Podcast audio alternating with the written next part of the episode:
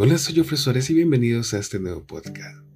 En esta ocasión veremos la diferencia entre responsabilidad social y filantropía. En el mundo empresarial no siempre es beneficio a favor de la empresa o entidad.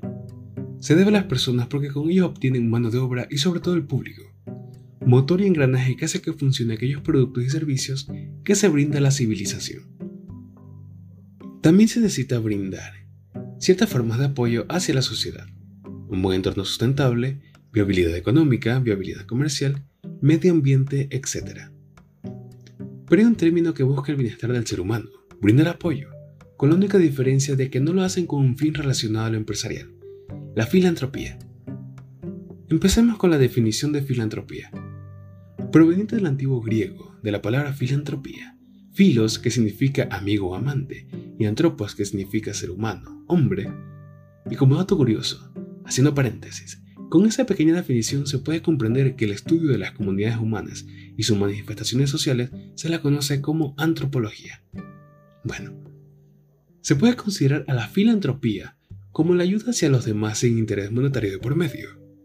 Asimismo, en el estudio de cómo las personas pueden llegar a amar a la humanidad. Un ejemplo sería la fundación de sin ánimos de lucro, que su objetivo o único fin es el ayudar a la humanidad o personas con la esencia moral de lo que corresponde el altruismo, es decir, el procurar el bien externo sin importar el propio. Ahora, veamos la definición de responsabilidad social empresarial, o conocida como RSE. La responsabilidad social empresarial es el compromiso y obligaciones que una empresa o entidad tome en cuenta de las civilizaciones y las comunidades por medio de los programas se busca impulsar diferentes áreas principales de las comunidades, como lo es la economía, la educación, salud y otras causas sociales. Dentro de la responsabilidad social se debe tener en cuenta de que las organizaciones impactan de forma directa e indirecta a los ciudadanos y comunidades, así como los ciudadanos a las empresas. La sustentabilidad, el cuidado del medio ambiente y valores éticos es algo que representa la responsabilidad social. Veamos unas características de la responsabilidad social empresarial.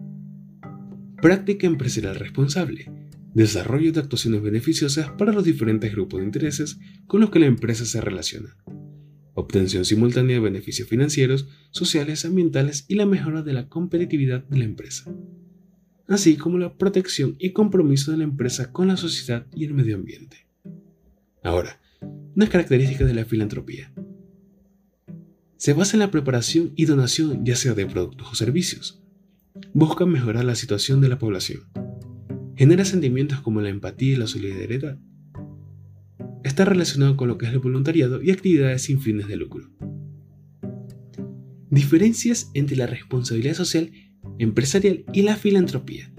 Empecemos por la responsabilidad social empresarial. La RSE no dona dinero a grupos o personas que lo necesiten la RC se basa en principios éticos. La responsabilidad social empresarial se enfoca en trabajadores, proveedores, clientes, la sociedad, inversionistas, entre otros. La responsabilidad social empresarial tiene un impacto económico en la empresa. Por otro lado tenemos a la filantropía. La filantropía dona dinero a grupos o personas que lo necesitan.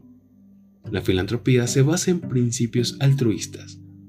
La filantropía se enfoca en instituciones, fundaciones, organizaciones que ayudan, entre otros. La filantropía no tiene un impacto económico dentro de la empresa. A continuación, unos ejemplos de la responsabilidad social empresarial y la filantropía. Empecemos con la responsabilidad social empresarial. Pongamos ejemplo a Diners Club. La responsabilidad social para Diners Club, Ecuador, es realmente importante, pues la entiende como la gestión responsable de sus acciones. Lo que busca es un modelo de negocio basado en principios éticos con buenas prácticas, etc. Es por eso que ha creado un programa de educación financiera, cosa que promueve el manejo de las finanzas y logra enseñar capacidades prácticas para quienes desean emprender, así como aclarar preguntas o dudas sobre el manejo del dinero a cualquier tipo de persona. Otro programa es Orígenes, que busca contribuir en la gastronomía ecuatoriana y sobre todo es la alianza con UNICEF Diners Club y UNICEF han trabajado para garantizar la educación a niños, niñas y adolescentes en el país con excelentes resultados, más de 800.000 niños se han beneficiado de los programas y más de 30.000 docentes han sido capacitados. Ahora, un ejemplo de filantropía. Existen muchas fundaciones a nivel nacional que buscan ayudar a niños, adultos y ancianos de forma desinteresada. Y en este caso pondré de ejemplo la Fundación Caminitos de Luz ubicada en la población Nueva Esperanza, Tumbaco, Quito.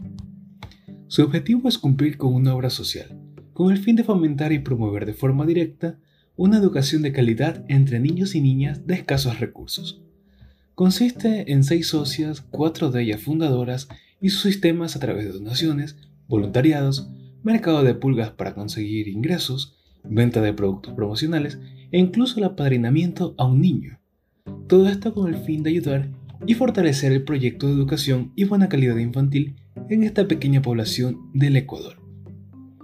Y como conclusión, podemos decir que aunque ambas buscan el bienestar y mejorar las situaciones, tienen diferentes objetivos, fines y públicos a quienes van dirigidos. Esto ha sido todo por hoy, soy Jofre Suárez y me despido.